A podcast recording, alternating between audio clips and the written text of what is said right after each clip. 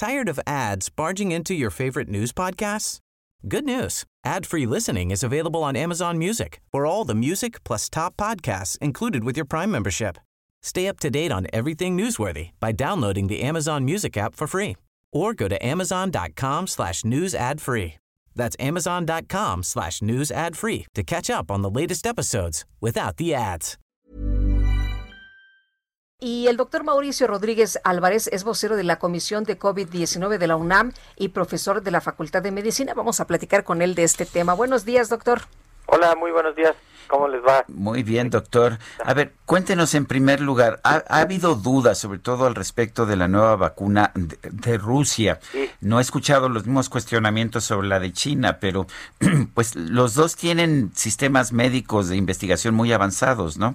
Sí, sí, sí. los dos tienen, pues además tienen experiencia en, en trabajos de desarrollo muy, muy avanzados de biotecnología y de desarrollo industrial pero lo que se ha cuestionado mucho, especialmente con la vacuna de Rusia, es en primer lugar que no han hecho públicos ninguno de los resultados de los estudios que han ido haciendo, que dicen que los tienen, que dicen que todo ha salido muy bien, pero no los han publicado, pues habitualmente en revistas científicas donde la comunidad científica puede echarle una mirada eh, y revisar qué se hizo, cómo se hizo y qué se, qué se obtuvo y cómo se interpretan los resultados. Entonces, esta parte no la no se ha no se ha visto es una información que, que no, no está al alcance de todos y también el, el hecho de que los, las primeras etapas del desarrollo de esta vacuna rusa fueron hechas en personal militar que tiene una serie de cuestionamientos bioéticos eh, trabajar con este tipo de poblaciones porque pues ni son tan voluntarios ni, ni están tan informados seguramente como, como para participar por voluntad propia.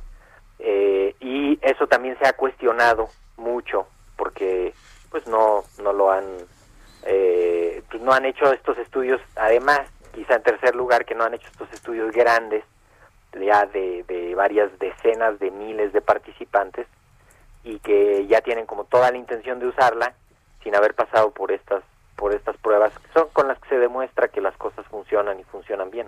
Eh, doctor, ¿qué tendría que hacer México para precisamente recibir la vacuna? Se nos ha dicho que la de AstraZeneca es muy importante, está muy avanzada en la fase 3, sin embargo, pues no sería suficiente porque sería distribuida para diferentes países. En el caso de la vacuna rusa, ¿qué tendría que hacer nuestro país para pues que pues, se compruebe que sí es efectiva, que no tiene ningún problema?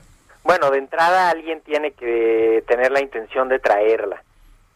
Tiene que haber un representante en México que traiga la vacuna para registrarla en la COFEPRIS y tiene que cumplir con una serie de requisitos establecidos en varios reglamentos, leyes, este, normas oficiales, eh, en los que se justamente se documenta todo el proceso de desarrollo, se documenta toda la investigación que se ha hecho eh, se demuestra la seguridad, se demuestra la eficacia, el grupo de expertos de la COFEPRIS lo revisa, eh, se, pues, se integra esa información eh, y, se, y se determina si la vacuna cumple con los requisitos del país.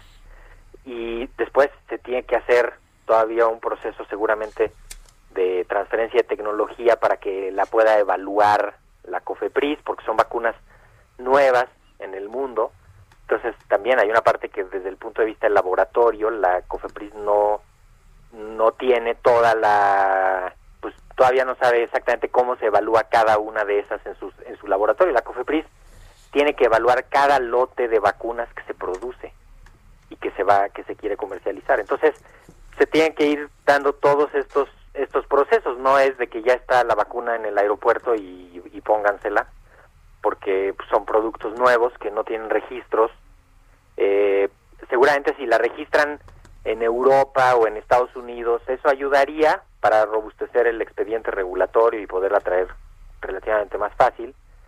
Pero insisto, mientras mientras no se tenga la información a la vista, pues queda como en esta intención geopolítica, mediática de, de decir quién la tiene primero, de decir quién en qué va cada quien y yo voy primero y yo soy más fuerte y como estas competencias de los presidentes más poderosos que pues que ahí, ahí puede ser que ahí quede, ¿no?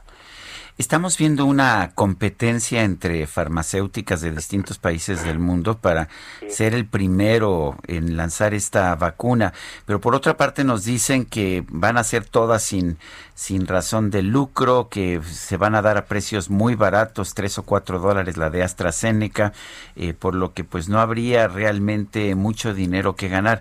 ¿Es, ¿Es tan importante el prestigio de ser el primero de sacar la vacuna? Bueno, siempre el, primero va a tener este este este distintivo, ¿verdad? De, de, haber sido el primero. En efecto, todos están demostrando esa intención de, de, que, de que es como de beneficio colectivo. Eh, es un fenómeno de también de volumen. Seguramente que si los márgenes de ganancia son bajos, pues por volumen, eh, pues seguramente es es eh, pues será una cantidad eh, importante y también pues por posicionamiento no y prestigio de, de tener de tener esta primera solución de, de pues la disponible.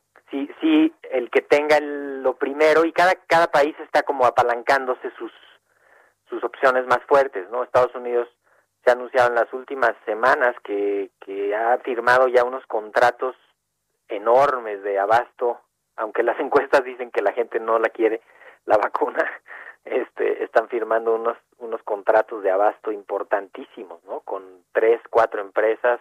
Eh, la alianza de Astra con Oxford también se está comprometiendo a pues, cientos de millones, ¿eh? Por todo el mundo. Eh, por eso están haciendo proyectos como el de México y Argentina para, para tener también pues capacidad de producción en otros lados, ¿no? Lo que van a hacer es una transferencia tecnológica para la producción. No no van a no van a traer nada más el producto porque no se darían abasto, ¿no? Bueno, pues yo quiero agradecerle, doctor Mauricio Rodríguez Álvarez, vocero de la Comisión de COVID-19 de la UNAM y profesor de la Facultad de Medicina, el haber conversado con nosotros. Con muchísimo gusto, Sergio Lupita, que tengan muy buen día. Gracias, doctor, igualmente. Tired of ads barging into your favorite news podcasts? Good news. Ad-free listening is available on Amazon Music for all the music plus top podcasts included with your Prime membership. Stay up to date on everything newsworthy by downloading the Amazon Music app for free or go to amazon.com slash news ad free. That's amazon.com slash news ad free to catch up on the latest episodes without the ads.